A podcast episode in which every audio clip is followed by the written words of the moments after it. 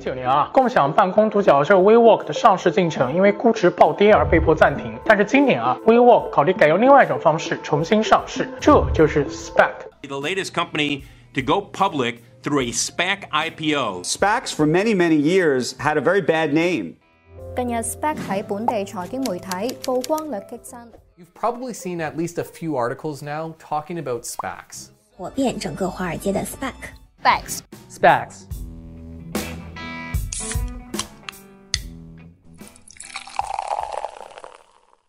这里是商业就是这样。大家好，我是肖文杰，我是许冰清。我们两位都是第一财经杂志的主笔。我们的工作里边其实经常会涉及到报道公司的 IPO 上市。那前段时间，美国的纳斯达克就迎来了一个价值四百亿美元的一个大单子，就是来自东南亚的网约车平台 Grab。嗯，Grab 这个公司呢，它不光做网约车啊，它也送外卖，还要做金融服务。它有点像是东南亚的 Uber、滴滴啊、Uber 或者软银都是它的大股东，所以这确实是个挺重要的案子。嗯，有意思的就是这么一个又贵又厉害的一个超级独角兽，对吧？它没有选择一个传统的上市流程，而是选择与一家已有的上市公司合并，用借壳的方式在纳斯达克上市了。合并的 Grab 的这个上市公司呢，叫 Ultimate Capital Management，在中文里面，这个又是资本又是管理的，听起来就像是一个空洞的有钱人啊。你的感觉没有什么错，他确实是一个空洞的有钱人。这是一家所谓的 SPAC，S-P-A-C，也就是为了特殊目的成立的收购公司。SPAC 呢还有另外一个名字，就叫空白支票公司。这个名字可能更容易让大家理解这个公司或者这个生意模式的本质，就是一个 SPAC 公司，它是没有资产的，只有一个随时可以用钱的支票本。它的目的呢，就是靠收购它的公司来获得利润。嗯，这两年 SPAC 可以说是华尔街上最火的概念了。首先是有越来越多的公司通过被 SPAC 收购来登陆资本市场。最著名的案例的话，比较早的一个是卖太空船票的维珍银河。中国消费者也有一些可能比较熟悉的案例，比如说高端的民营医院和睦家，然后还有蓝色光标是一个公关公司，优客工厂是一个共享办公品牌，以及那个跟贾跃亭关系很复杂的法拉第未来。这些公司都是通过 SPAC 来上市的，听上去有点品质参差不齐。哎。另一边的话，也有越来越多人忙着去成立 SPAC。我们随便举一些有钱人的名字啊，比如创建了 PayPal 的 Peter Thiel，还有著名的基金投资者 Bill Ackman，软银的孙正义，美国前总统戈尔，李嘉诚的次子李泽楷，还有 K 十一的创始人郑志刚，甚至是我们都很熟悉的体操老王子李宁，他们都有一个甚至多个 SPAC 握在自己的手上。SPAC 这个概念有多火？我们去查了一下啊。目前全球是有五百六十个已经上市的 spec 公司，在二零二零年这一年，SPAC 在美国市场的融资规模第一次超过了传统的 IPO。然后二零二一年至今，美股市场有百分之七十六的 IPO 项目都是来自于 SPAC。呃，相当于这美股市场上面挂着的公司都没什么意义啊。对，嗯，所以今天我们就来简单探索一下 SPAC 这个模式为什么突然就这么火起来了。我自己其实是对什么是 spec 不太有概念的，最早看到的都是新闻里面这个名词，所以第一个疑问就是这个 spec 是怎么来的？嗯，这其实是一个挺有意思的话题啊，因为 spec 本身不是一个新的概念，它在一九九零年代就已经出现了，当时是加拿大人发明的一种金融工具，然后美国的一个证券公司叫 GNK 把它带到了美国市场，还给这个 spec 这个缩写注册了一个商标啊，还是很有商业头脑的。然后在这个 SPAC 发展的早期，我们查了一下，它因为被用于商业欺诈，一度是受到美国的证券交易委员会 SEC，就是我们理解的那个证监会的很严格的管制。不过，二零零八年前后呢，有许多有利于 SPAC 的一些规则开始实施或者完善。SEC 甚至允许 SPAC 进入纽交所、进入纳斯达克这样的主板市场，这个对于它在二零二零年起飞都是一个很重要的基础。嗯。其次，我们要知道一下，spec 这个壳到底是怎么弄出来的。前面提到过，spec 的本质就是一个只有资金、没有资产也没有业务的公司。那么，作为一个清清白白的壳，它的使命就是要先把自己弄上市，再把别人送上市。造这样一个壳呢，也是要符合一定的这个证券市场的标准的。我们以美国为例，在美国的话，你要造一个 spec，首先你的资金规模要五百万美元起步。上市前好像也要请投行来做路演，对吧？对，这个和一个正常的上市公司其实差别没那么大。这个 spec 的路演呢，基本上就是画饼，就是我告诉你我的这个公司的管理团队背景是怎么样的，我未来呢想要往哪个行业去收购一些公司，理论上是只要你想，你就能成立一家 spec 的。嗯，那么第三个问题就是，这个空白支票公司最终要去收购一个东西，那么这个钱是哪里来的呢？在一家上市的 SPAC 当中呢，它这个发起人一般可以占到百分之二十的股份，剩下的百分之八十呢都是由外部投资者持有的，就是由他们的投的钱来的。对，这笔钱就是这个 SPAC 公司上市的时候筹来的，对吧？对，那么这个 SPAC 发起人他自己持有百分之二十的股份，他自己要往里面投多少钱呢？一般来说只有二点五万美元，这个是规则规定它的一个最低的限度。然后实际上确实大多数 SPAC 公司也就发起人只投这点钱。嗯，折合成人民币也就十六万出头呀，感觉很少。对，这个有钱人精打细算。嗯，一旦一个 SPAC 成功完成上市，他就要在两年时间内找到一个合适并购的公司标的。在他在市场上扫货的过程中呢，这些前期筹来的钱啊，包括这个发起人自己的两点五万美元，会被放在一个专门的信托账户里面赚利息。只有当这个并购正式启动了以后，这笔钱才会被拿出来用，所以说是挺安全的。一旦这个 SPAC 公司扫货成功，也就是他收购了一家公司，把它弄上市之后，这个发起人一般就能获得这个新的上市公司百分之二十的股权，而他一开始只花了两点五万美元。你可以想象，如果你买到的是一个好公司，这个 SPAC 模式的这个财富的杠杆效应是非常的惊人的。嗯，但是还有一种情况，就是这个 spec 在市场上怎么也找不到合适的公司，扫货失败了，这个公司就是最后会被清算，股东们相当于把这个钱再重新分一分，散伙了。大家一般都会避免这种比较差结果，因为相当于没赚到钱嘛。所以说 spec 被清算的案例比较少，大家一般都会至少买个什么东西回来。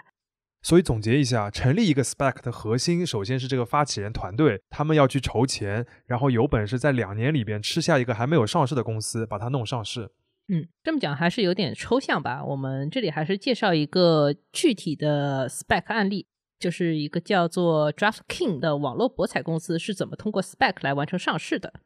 这家上市公司的前身是一个名为钻石鹰的一个 SPAC 公司，听上去又是一个空洞的 有钱人。对，二零一九年五月份的时候呢，这个钻石鹰它作为一个 SPAC 公司，它自己先上市了。当时的发行价是十美元一单元，这个十美元一单元什么意思？给我解释一下好吗？这个单元的话，里面有两个组成部分，一个是股票，就是常规意义上的普通股票。你说是十美元一单元，它这个股票也是十美元，面值也是十美元一股。然后呢，它还包括另一个部分，是一个可以用作未来投资的权证。这个权证的作用在于，如果说钻石鹰以后找到了合适并购的公司，并且把这个新的公司弄上市以后，投资人可以把这个权证行权，行权成功了以后，每一个权证可以变成三分之一的普通股，但是这个普通股的价格会有点变化。前面我们说到，这个普通股价格是十美元，但是这个权证变来的普通股价格就是十一点五美元。啊，这个它本质上其实是一个帮助投资者，就是说在不同情况下获得不同回报的一个策略。这个都是可以调整的，这也是 spec 模式里面很灵活的那个部分。啊，岳老师刚刚讲的这个部分有点专业啊，我们直接看一下这个 DraftKings 的结果，好吧？我们跳过了所有中间过程来告诉大家结果吧。二零二零年初的时候，DraftKings 成功的被钻石鹰发现了，然后变成了一家上市公司。在合并的时候呢，钻石鹰的股价已经涨到了十七点五三美元。如果按照普通股价格原来是十美元，现在是十七点五三的话，相当于投资者已经获得了百分之七十五左右的回报，对吧？Draft Pin 这家公司呢，因为做的是博彩生意，就是一个市场非常热门的概念，所以它在上市以后的股票就一直在涨。它的股价最高在二零二零年达到过六十四点一九美元。如果投资者把它之前的这些期权都充分的变成了普通股的话，它的整体收益率就可以达到六点四一倍。从这个例子就可以看出，为什么那么多人想成立 SPAC 啊？它对投资人的好处就是，只要你最终帮助一个公司上市了，并且这个公司上市之后股票还涨了，那么这个 SPAC 的发起人也好，还有他的那些投资人也好，都能赚到非常多的钱。所以投资者肯定都最想知道，你这个 SPAC 到底要去市场上买什么。不过 SEC 有一个规定是，SPAC 不得在上市之前就锁定你收购的标的公司，否则就需要跟一般的上市公司一样详细的披露信息，这就跟普通上市没什么区别了。所以现实当中，那些发起 SPAC 的有钱人，他一般只会给投资人一个范围、一个框。比如说 K 十一的创始人郑志刚，他发起的 SPAC 就只能说我要在医疗保健、消费以及技术领域寻找标的。也正是因为这样，所以 spec 对于普通的投资者来说，其实是有一定风险的，有点像买盲盒。其实啊，过往借助 spec 并购上市的公司，也确实能够体现这种盲盒的属性，因为他们很多都是处于高风险的行业，比如说医药、金融、新能源、前沿的科技，或者说数字货币、大麻、博彩业这种处于灰色地带的行业，都很受 spec 的欢迎。A 股我们是知道的，对于那种借壳上市是有很严格的监管的。相对而言呢，港股市场或者美股市场对于上述这些高风险的领域呢，相对更宽容一点。但同样也是对营收啊、盈利啊、那个市值啊、现金流等等方面是有基础的一些要求的。嗯，说穿了，只要你还是选择走传统的 IPO 模式上市的话，就是一个很难的闯关过程。首先，你要大量的依靠承销商，也就是投行或者律所，还要经过各种合规流程，整个流程下来一两年才可能走完。哪怕是上市成功了，你也还要给这些中介支付很高一笔承销费用。所以，对于这些高风险或者是那些有争议的公司来说，你去玩这套华尔街的闯关游戏，有的时候会帮倒忙啊。比如说 WeWork，嗯，上市之前的话，WeWork 一直都被大家吹得五光十色，商业模式非常好，估值特别高。结果经历了 IPO 这个流程，大家就帮他洗了一个澡，身上的颜色都洗掉了。华尔街一看，哎，WeWork 不就是二房东吗？市值当然大缩水了。顺便说一下，现在 WeWork 就选择了 SPAC 模式重新上市了。嗯，我们前面已经解释了，就是说为什么这么多公司愿意通过被 SPAC 收购来上市。这么做对他们来说最大的好处就是没有这么多折腾，不用闯这么多关。然后还有一个优势就在于股票的锁定期也更短。不过我直觉上会觉得有个风险啊，就是如果 SPAC 买来的这个公司不够好的话，股价也有可能在并购之后就下跌了，这样就亏钱了，不是吗？啊，这个现象。我觉得不光对于 SPAC，任何上市公司都有上市后破花的可能性啊。当然，这个风险对于 SPAC 来说的话会更高一些。有人对一百一十五家已经完成收购的 SPAC 做了研究啊，发现大部分 SPAC 在找到收购的目标公司以后都会亏损，而且在他们完成并购一年之后，这个公司的亏损速度还会加快啊。这就意味着，就是说，投资者如果你持有这个 SPAC 的时间越长，你的投资表现可能会变得更差。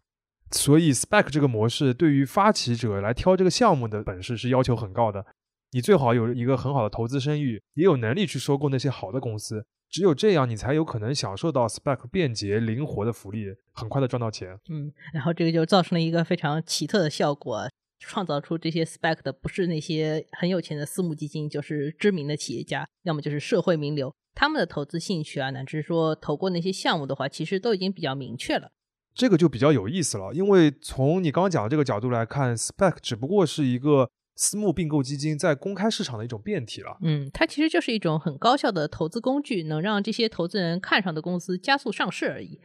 这里我们就要讲一个硅谷的传奇投资人啊，最近非常火的一位叫做 Chamas Palihapatiya。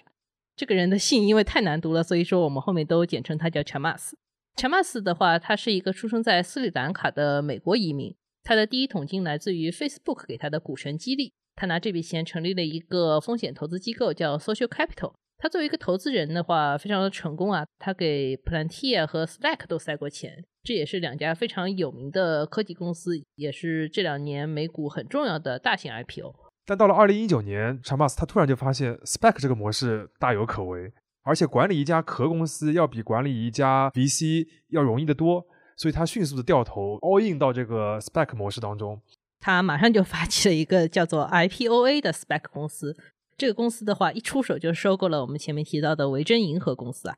维珍银河是一个大家觉得有点像做梦的公司，但是 SPAC 模式就是帮助这个常规意义上根本没有办法上市的公司，变成了一个市值十五亿美元的上市公司啊。到了今年三月初 c h a m a s 已经参与了二十一个 SPAC 项目的发起或者管理，其中十四个已经完成了收购。他的长期计划是，这些 SPAC 公司的名字要从 IPOA 一直覆盖到 IPOZ，也就是说，一共要有二十六个。这个起名的方式也非常有意思。对，这有种 ABC 谋杀案的执念。嗯。不过他的成功的话，估计激励了不少人啊。我们之前提到那些大佬，他们共同推动了 SPAC 模式，在二零二一年成了美股市场不退的一场高烧，也最终吸引到了 SEC 的关注。路透社今年三月底发出了一个消息，就是说 SEC 已经在向华尔街的这些大投行发函了，希望他们能够提供一些 SPAC 交易中的具体数据。未来很有可能 SPAC 的监管将会被重新收紧。但是我觉得，就算 SEC 它也得承认啊，如果没有这些 SPAC 的项目的话，这个今年的美股市场就没有那么活跃了。二零二零年的时候，其实纽交所吸引传统 IPO 的这个情况不是很好。如果不是因为这些大量的 SPAC 公司上市，那纽交所当年的 IPO 规模是要远远低于纳斯达克的，相应的营收的抽成也会大幅缩水。纽交所和纳斯达克这个竞争呢，当然不完全只有说营收层面的这个压力，而且因为这两家公司，包括说全球的其他很多大型股票交易所都是上市公司，他们面对股东都有持续的业绩压力。所以说，未来几年里面，SPAC 的上市模式的话，也有可能被复制到香港啊、新加坡或者东京这样的地方。当然，前提是它没有被当地的这个监管机构认定是一种糟糕的金融工具，对吧？这里再展开讲一个相关的话题啊。国内的媒体和听众的话，经常会把上市描述成一个公司的发展目标，或者说这个公司奋斗的终点。因为很多公司的创始人好像通过公司上市，把自己的股票卖掉就能实现财务自由。那他跟这个公司可能从此也就没什么关系了。但是我们觉得，从公司的角度来说，在它的整个发展过程中，上市只是诸多融资工具的一种。问银行去贷款也是融资，被风险机构投资也是融资。上市的话，其实就是在证券市场上公开的买卖自己的股票，这也是融资的手段之一啊。那上市这种渠道之所以被大家一直这么看重，有可能是因为它融资成本相对比较低，一般而言也能融到更多的钱。而且上了市之后呢，也能帮你打开其他的融资渠道，比如说你在证券市场上定向增发啊，或者是发行可转债等等，这些呢都能让公司的接下来的发展有了一个资金的保证。所以从这个角度看，SPAC 只不过是公司所追求的另一种好处更多的融资方式而已。嗯，其实除了 SPAC 之外啊，之前像 Spotify 这样的公司的话，还会选择另一种上市的方式，就是所谓的直接上市，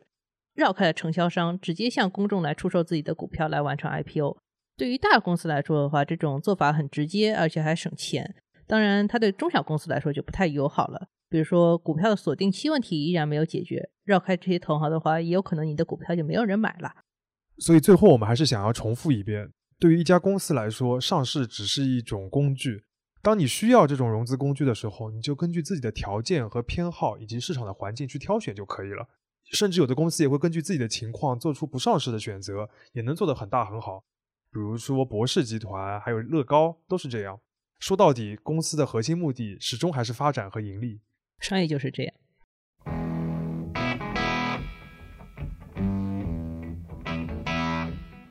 感谢收听这一期的《商业就是这样》。你可以在苹果播客、小宇宙、喜马拉雅、网易云音乐、QQ 音乐等平台收听我们的节目。微信公众号“第一财经 e magazine” 也会推送每期节目的内容。如果喜欢我们，欢迎你在苹果播客等平台给我们五星好评，也期待你在公众号或各个平台与我们交流，我们会尽量回复每一条留言。下期见。